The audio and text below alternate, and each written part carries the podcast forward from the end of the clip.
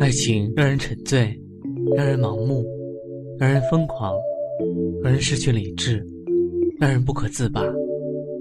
到底什么才是爱情的真面目？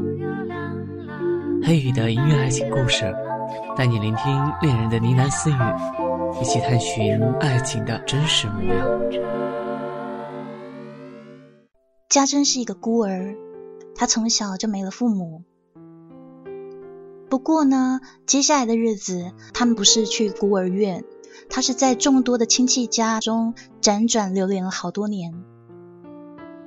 这些亲戚呢，其实没有亏待他，没有打他，他们也说了，不就多副碗筷吗？但是这些亲戚也没有真的把家珍当成自己的家人。对他们来说，他们总想着。哎，大家轮流照顾家珍，只不过是应付一下家族的义务，好吗？反正下学期的时候，他又会住到别人家去嘛。我们不用在这个孩子身上浪费太多的感情。哎，你不知道，如果对他太好，要是到时候他赖在自己家不想走怎么办？别添麻烦了。所以呢，这些亲戚们很快的从同情他。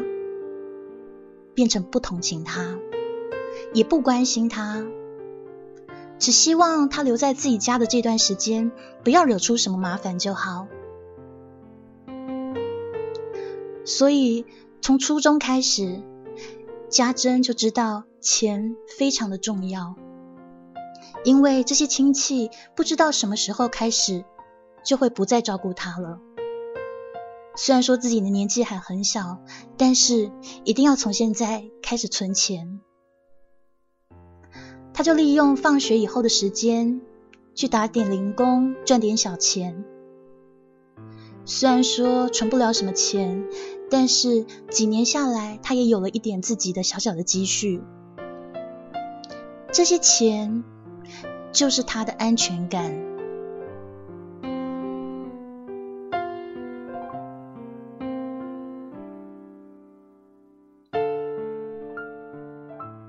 考上大学以后，果然没有亲戚愿意再负担他的学费了。家珍心想，果然一切就跟他从小时候预测的一样啊。于是呢，家珍一个人住到学校的宿舍去，靠着之前的积蓄，还有不断的打工来维持自己生活，给人刷碗啊。送面呐，这些事她都做过了。明明是一个年纪轻轻的女孩，但是她却有一双看起来历经沧桑的手。家珍其实长得不算漂亮，生活的疲累不但显现在她的双手上，也反映在她的脸上。她的肤色偏黄。给人的感觉精神不是很好，而且他在学校的成绩也只是一般般，他拿不到奖学金。除了打工，他没有时间参加任何的社团或联谊活动，他的感情也是一片空白，就这样子一个人很孤单、很寂寞、很空虚的活着。在大学毕业以后，他在学校图书馆工作，每个月可以拿到的工资不多，但是收入和生活还算稳定，两千多块钱勉勉强强过得去，还能够存下一点点的积蓄，这些积蓄就是他的安全感。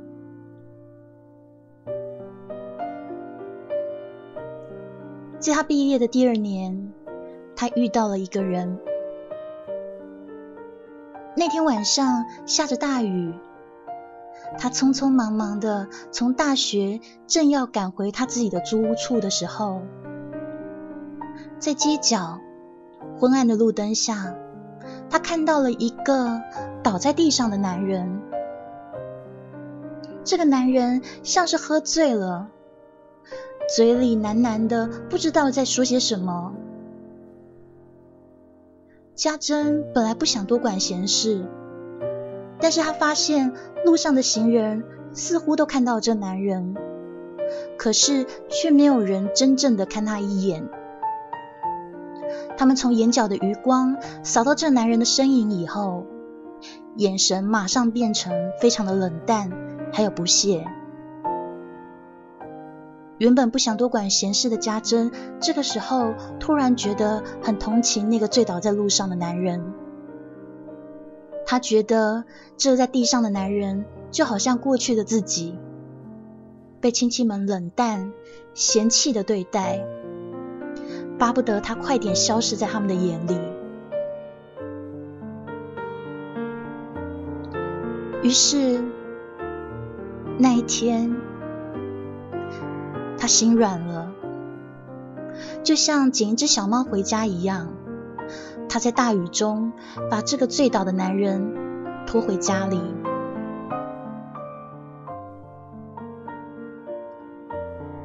男人的体重很重。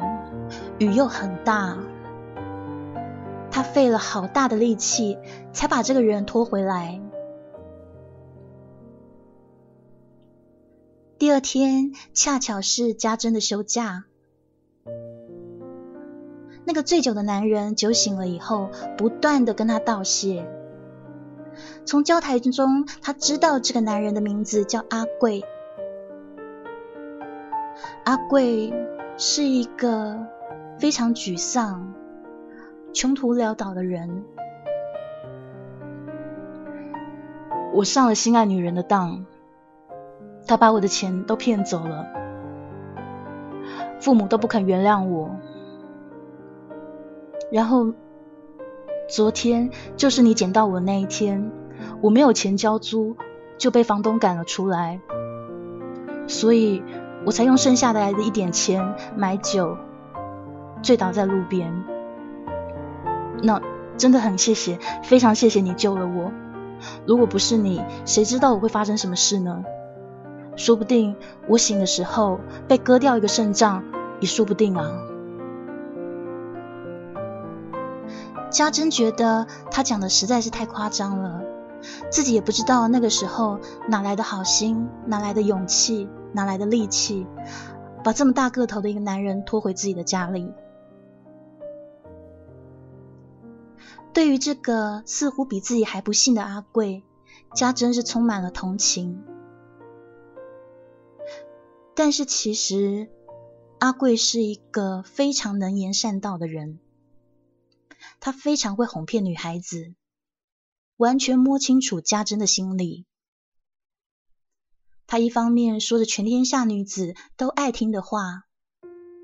一方面又根据家珍的身世背景，说着家珍想听的话，然后又借着各种机会表示对家珍的好感，甚至主动跟他告白。接下来，同情慢慢变成了爱情。没有谈过恋爱的家珍，其实也不是毫无经验，在学校，在图书馆。他看到许多同学谈恋爱，但对他自己来说，这可是第一次。他从来没有想到自己居然第一次恋爱就掉入了一个陷阱。他真心的把阿贵当成了自己的另一半，但是其实根本没有什么心爱的女孩骗走阿贵的积蓄这件事情。一切都是阿贵的圈套。他是一个不务正业的男人，专门利用女人的同情心骗钱骗婚。过没多久，阿贵就跟家珍求婚，给了他千千万万的许诺，告诉他自己以后一定会善待他，自己需要家珍的帮助才能重新站起来。于是，被恋爱冲昏头的家珍就变成了阿贵的牺牲品。阿贵先是用各种各种的理由跟他借钱，花光了他所有的积蓄，那些从初中以来他辛辛苦苦存下来的钱都被阿贵借走了。后来他还逼着家珍去为他借款。当阿贵把所有能骗的钱全部都弄到手以后，他就消失在家珍的生活中。后来，家珍失去了存款，而且还背上了负债。在他山穷水尽的时候，他收到了银行巨款的催款单。那个负心的男人害惨他了。家珍如果要还完所有的欠款，至少得要还三年。可是这怎么行呢？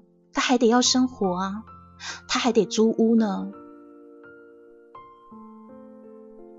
这个时候，家珍发现完全没有人可以帮助他，别说那些亲戚了，身边的朋友都是普通的职员，他们赚的钱也仅仅够生活而已。家珍觉得这件事情或许可以透过法律来解决吧，因为他回想了一下，他看过阿贵的证件，知道他的本名，也知道阿贵老家的地址。所以他就在网上搜寻相关的条文，于是找到了一个义务帮助人的律师网站。这个网站是一些热心的律师还有义工建立的，他们会轮流线上义务帮网友回答一些法律问题。家珍大致写下他的问题以后，他被分配到的那位义工名字是幺幺零六，但是他的资料一片空白，只写着性别是男。后来家珍跟幺幺零六开始连上线，幺幺零六他很耐心的听家珍说了事情的始末。他确定家珍遇到了一个惯骗女性的骗子。在他们线上对谈的时候，家珍好几次讲着讲着就对电脑掉下眼泪，而且情绪变得非常的激动。因为这些委屈，他完全不敢跟其他人说。明明是自己吃亏吧，但是讲了就好像自己是多么的愚蠢一样。他不想变成别人的笑柄，所以这些苦他都自己一个人熬了过来。可是钱的事情他摆不平，他只能求助。也许幺幺零六发现了他悲伤的心情，所以他的语气非常的温柔和缓，而且不断的安慰他。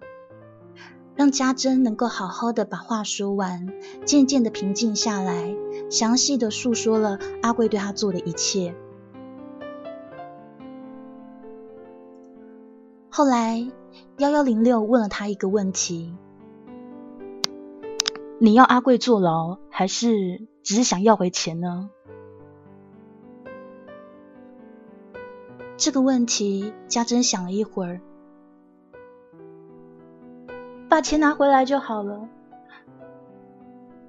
别让他坐牢吧。幺幺零六沉默了一会儿，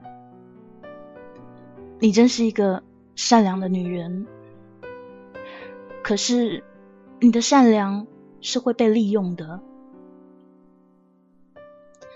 听到他这样说，家珍手一抖，就好像是被人看穿了他自己的弱点。对啊。那个骗子也说他善良，结果呢，骗了他的感情，骗光了他的钱，让他背上了这么多的债务，就消失了。反正他善良，但是这有什么办法呢？善良这种事情，就和骑自自行车一样，一旦你会了，这辈子就再也难以忘记了。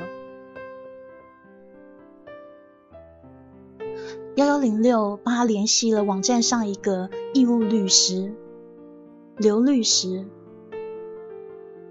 刘律师是一个细眉细眼的中年女子，大概有个四十多岁了吧。但是她目光锐利，气色很好。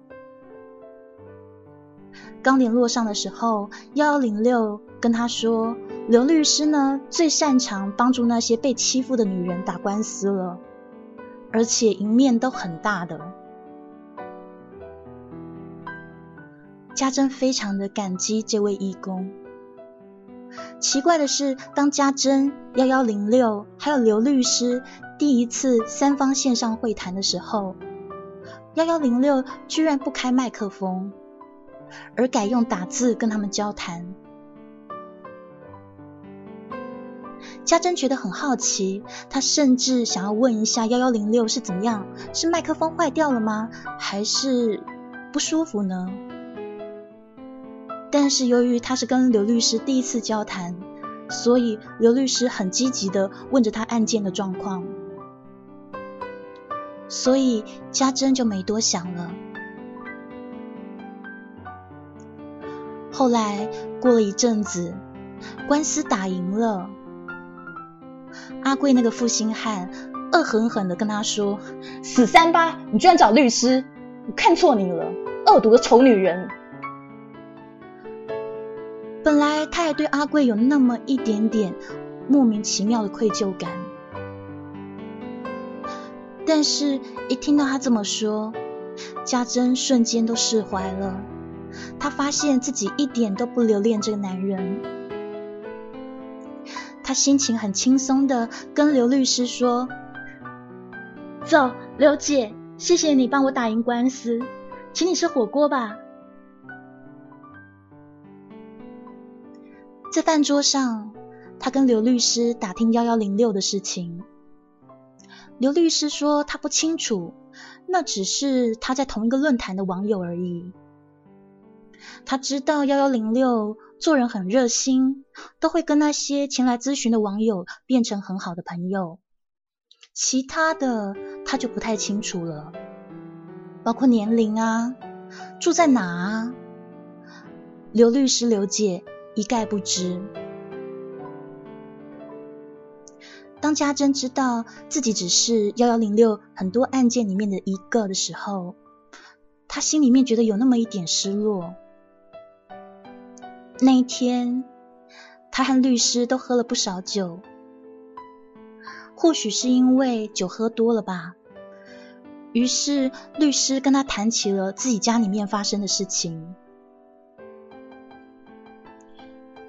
原来，这位看起来这么坚强、这么有个性的女律师，她却有一个花心成性的老公，还有一个身体很不好的儿子。他虽然帮过很多女人打赢过官司，但是他却帮不了他自己。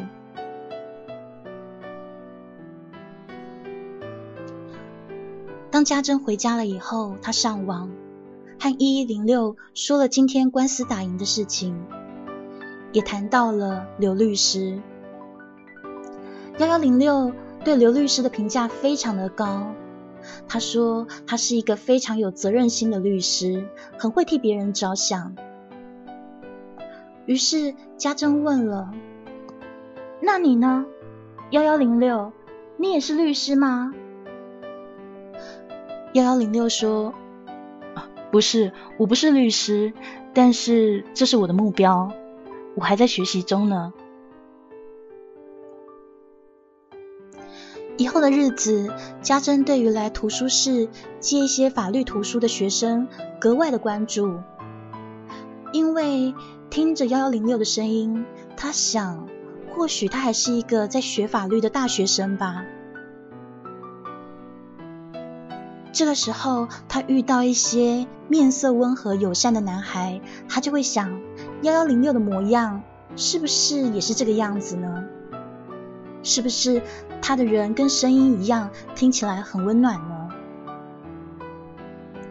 想多了，家珍被自己吓了一大跳，因为他不知道从什么时候开始，自己居然对一个网络上的义工产生了依赖。或者说，是依恋。明明官司打完了，但是他却会不由自主的常常想起他来。家珍甚至幻想幺幺零六长得是什么样子呢？会不会有一天真的在图书馆遇到他呢？但是幺幺零六的年龄、籍贯、职业、家庭状况，在网络上什么都查不到。问刘律师，刘律师也一概不知。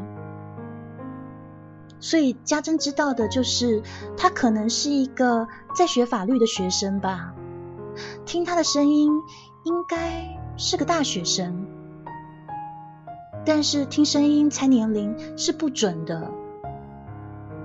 家珍也觉得自己对一个陌生人、对一个陌生的代号产生这样不切实际的感情，他觉得自己很滑稽，很可笑。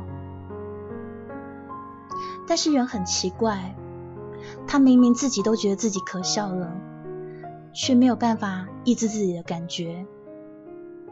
夜深人静的时候，一个人的时候，他总是会想起幺幺零六，想起幺幺零六的温柔，还有安慰他的声音。于是他越来越想见他，但是他的官司已经打完了，他们应该不会再有交集了。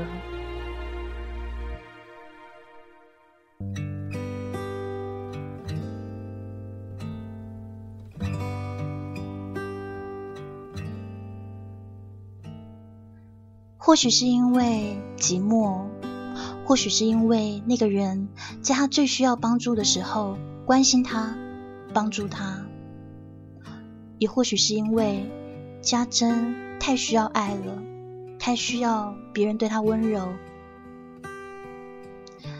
所以虽然说他的案件官司已经结束了，但是他却发现自己忘不掉那位义工幺幺零六。这个时候，他图书馆的另外一位朋友告诉他自己也遇到了类似的情形，男朋友弄走了他的钱。于是这个时候，家珍就介绍了他当初找到的那个法律网站。过了一阵子以后，当他跟这位朋友聊天的时候，他好奇的问这位朋友。你分配到的义工是几号啊？几号？我不知道几号啊，反正就是一个女义工，我叫她淑芬姐。哈？不知道号码？对啊，没有号码啊，她就一开始的时候就叫淑芬姐啊。哎，可是我遇到的义工，他是有编号的耶。他是幺幺零六号啊，所以我才想说，你是不是遇到跟我同样的义工？我想说，你会不会也遇到了幺幺零六号？没有啊，我遇到的是淑芬姐，女义工，没有号码的。后来家珍花了一点时间才弄明白，原来那个网站他们是没有编号的，所有的义工都是以一个匿名。在跟线上的网友对谈，也就是那个幺幺零六，根本不是所谓的编号，而是那位义工的名字。他很好奇，为什么有人要把自己的名字取成一个号码呢？难道就像星爷的电影编号九五二七一样吗？还是说幺幺零六这个号码？对那位义工有什么特殊的意义吗？是他的生日，还是他女朋友的生日呢？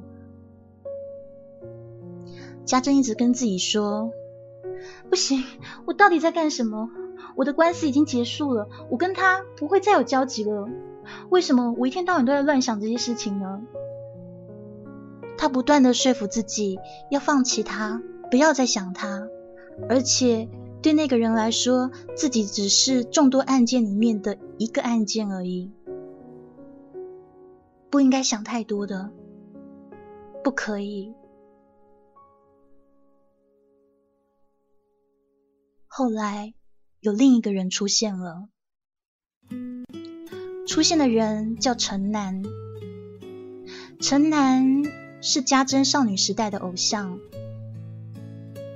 在他读大学的时候，陈南被邀请来做来他的大学做演讲。演讲完了以后呢，就是帮学校打工的家珍献给他花。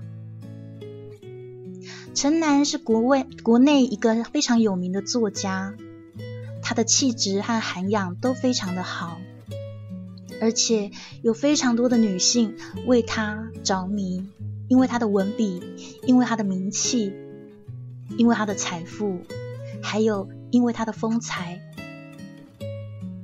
当家珍把花递到陈南手上的时候，他就觉得面前的城南虽然已经快要五十岁了，但是就像一个巨人一样，让他折服。而自己呢，就卑微的像一颗灰尘一样。那个时候的家珍还在念书，从此他就特别关注这位作家的讯息。没有想到，几年后他又见到了城南。陈南又到了他工作的大学做演讲，还开新书发表会。这一次恰巧又是家珍负责献花，好巧，怎么会有这么巧的事情呢？几年不见，他还是那么风度翩翩，已经。五十岁了吧？可是看起来就像四十岁的人一样。面对自己的偶像，家珍心跳的厉害，紧张的手都在发抖，就好像当初大学的时候第一次见到陈南时的心情。他觉得面前的陈南好高大，就像一个巨人。而自己好渺小。让他惊喜的是，当他献花了以后，他发现陈楠还记得他。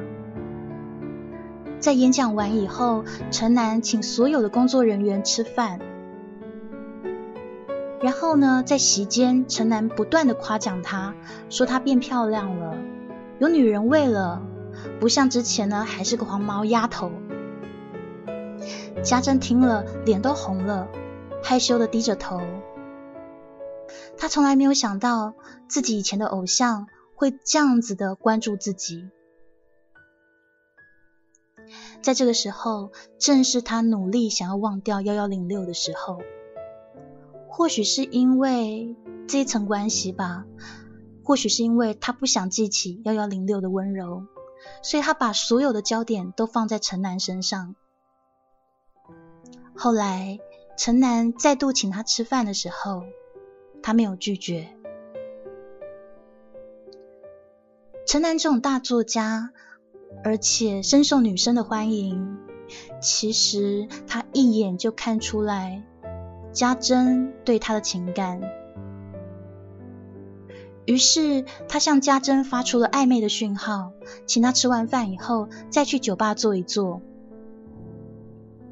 家珍以为自己会马上答应，但是却没有想到，当他正要点头的时候，他就想起了幺幺零六那个从来不知道长什么面孔的男人，不知道年龄，不知道姓名。他害怕幺幺零六会讨厌自己的轻浮，就算这个份情感只是自己对他的一厢情愿。陈楠觉得非常的意外。陈南是一个情场的老手，这些年来，他靠着他的财富、还有名气以及翩翩风采，迷倒了多少女子。他从来都没有这样被拒绝过。他不太懂这个从以前就折服于他的小女生，为什么突然变得那么有骨气，拒绝他的邀请。他觉得不太相信，而且他有点埋怨家珍的不识抬举。家珍抢着买了单，匆匆的离去。回到家以后，他上网找到了幺幺零六。幺幺零六以为他又发生了什么事情了，却没有想到，当他们一通话的时候，家珍第一句话就是说：“我们见面好不好？我们见面。”为什么？发生什么事了吗？怎么了吗？家珍傻眼了，他不知道该讲出什么理由。他没有需要他帮忙的地方，他只是很想见他。他完全不敢告诉电脑对面的他，他一点无心的小温柔，居然让他不能自已。接下来是拉锯战，家珍冲动的攻完一步，又理智的后退一步。他想尽了所有的办法，耗上了所有的心思，不断的在言辞中暗暗示，然后传递给幺幺零六自己的感觉。幺幺零六好像有一点明白他的心思，但是却没有正面的回应他。之后，家珍找幺幺零六不是那么的好找了。幺幺零六好像在躲他，好像他吓到他了。于是家珍开始觉得有点绝望，他没有想到居然有这么严重。在这个时候，陈南又联系到了家珍。陈南是一个很傲的人。他习惯了所有女人的百依百顺，他习惯所有女人的奉承。他没有想到，当年看就是非常折服于他的这小女生，现在居然连吃顿饭都不肯。他觉得不甘心，他有一点像是猎人在追寻猎物一样。于是他又联络了家珍，家珍推辞了几次。但是每天晚上，他回到家里寻找幺幺零六，都找不到。幺幺零六对他彻底的不理不睬。两个月后，他绝望了，他答应了陈楠的邀请。没多久，他变成陈楠的人。他发现自己曾经深深迷恋的这个人，这个风度翩翩的巨人，现在居然已经有了肚腩。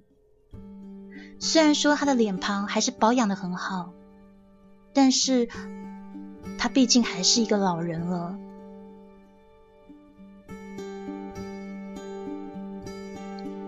一个月后，家珍发现自己怀孕了。他吓坏了，他明明有采取安全措施，怎么还是怀孕了呢？于是他问陈楠到底是怎么回事，没有想到这位大作家居然告诉他他是故意的。哈，我有很多钱啊，我也想养很多孩子，只要你肯跟我生下小孩。我会给你车，给你房，孩子可以读好的学校，你们母子一生衣食无忧啊！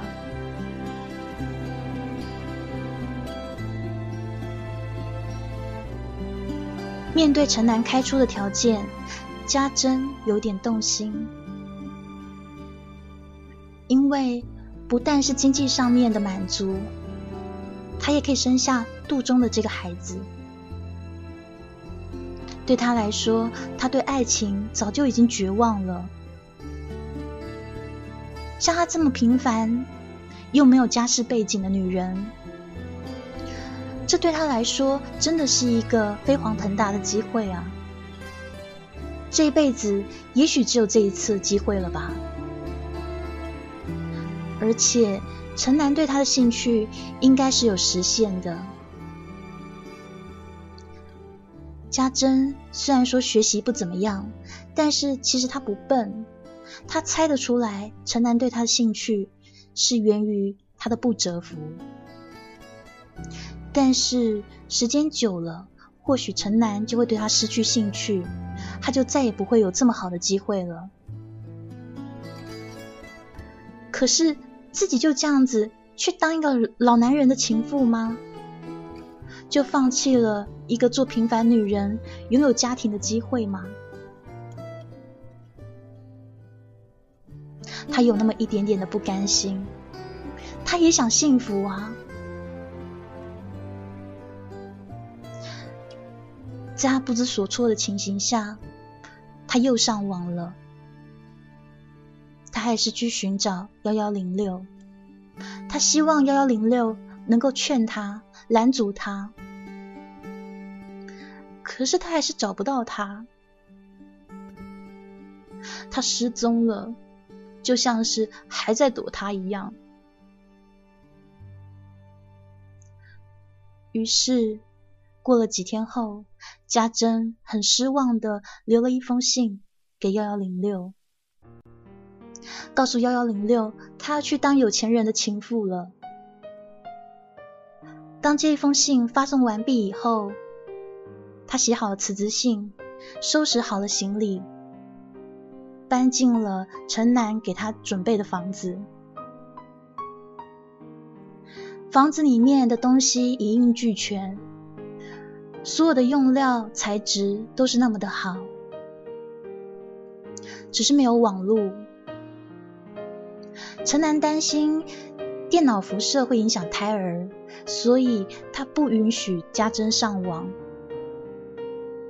家珍想，这样也好，这样子不上网，我就可以忘记他了，忘记幺幺零六。他觉得自己对一个未曾谋面的人，自己的感情真是太荒谬了。而且现在他已经做出选择了。不能上网，正好，刚好可以杜绝他所有的留恋。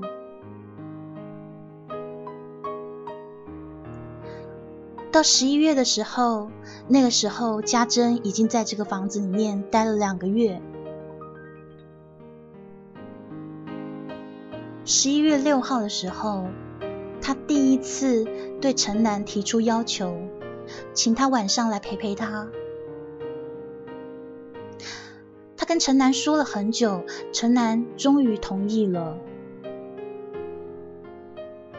其实那是因为十一月六号那个日子就是幺幺零六啊。他果然还是没有办法忘记这个数字。他们之间的回忆不多，但是想到那一天，他却觉得好寂寞，好害怕。所以他才请陈南那一天陪陪他。陈南虽然最后是同意了，但是晚上并没有在他这留下。他下午在家珍这边只待了一会儿，便匆匆的走了，好像是有什么重要的事情。就这样，那天晚上，他用陈南留下来的笔记型电脑上网。进到了邮箱里面，他发现这两个月没有上网，发生的事情太多了。原来幺幺零六回信给他了，但是他却一直不知道。在那封邮件里面，幺幺零六第一次提到自己的事情，他告诉家珍，自己其实是一个私生子。妈妈在很年轻的时候就给一个有名的男人当了情妇，那个男人非常有钱，而且也拥有非常多的女人。他是一个知名的作家，给了他们很多钱，让他受最好的教育，买最新的游戏。生活里面最大的好处就是有钱。小的时候一开始，他觉得自己很幸福，可是他很快的感觉到生活是那么的空虚。再后来，他才发现那个他叫爸爸的那个男人，在外面有很多的女人，还很多的孩子。他才发现自己有多悲哀，他才发现妈妈有多可怜。幺幺零六说，他的母亲是一个律师，个性非常的好胜，不肯为自己当年的选择后悔。受到妈妈的影响，他也开始学习法律，希望将来可以多帮助一些人。可是由于自己的身体真的状况很不好，所以到现在大学都还没有入学。其实他的妈妈就是刘律师，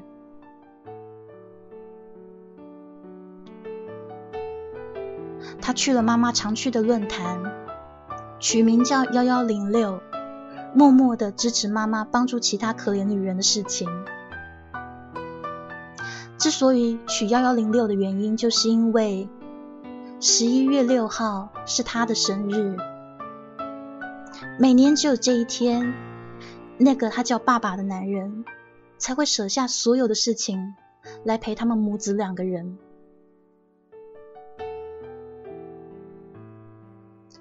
最后，幺幺零六只说了两个字：尊重。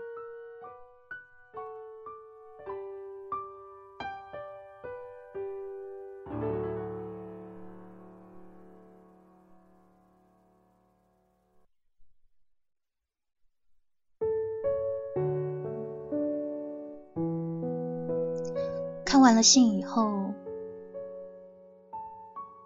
家珍一直哭。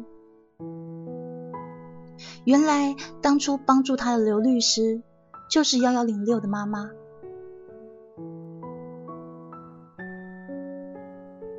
难怪当初他们三个人在一起三方会谈的时候，幺幺零六不肯开麦克风，只肯用打字，因为他是匿名的到网络上支援妈妈做的事情的。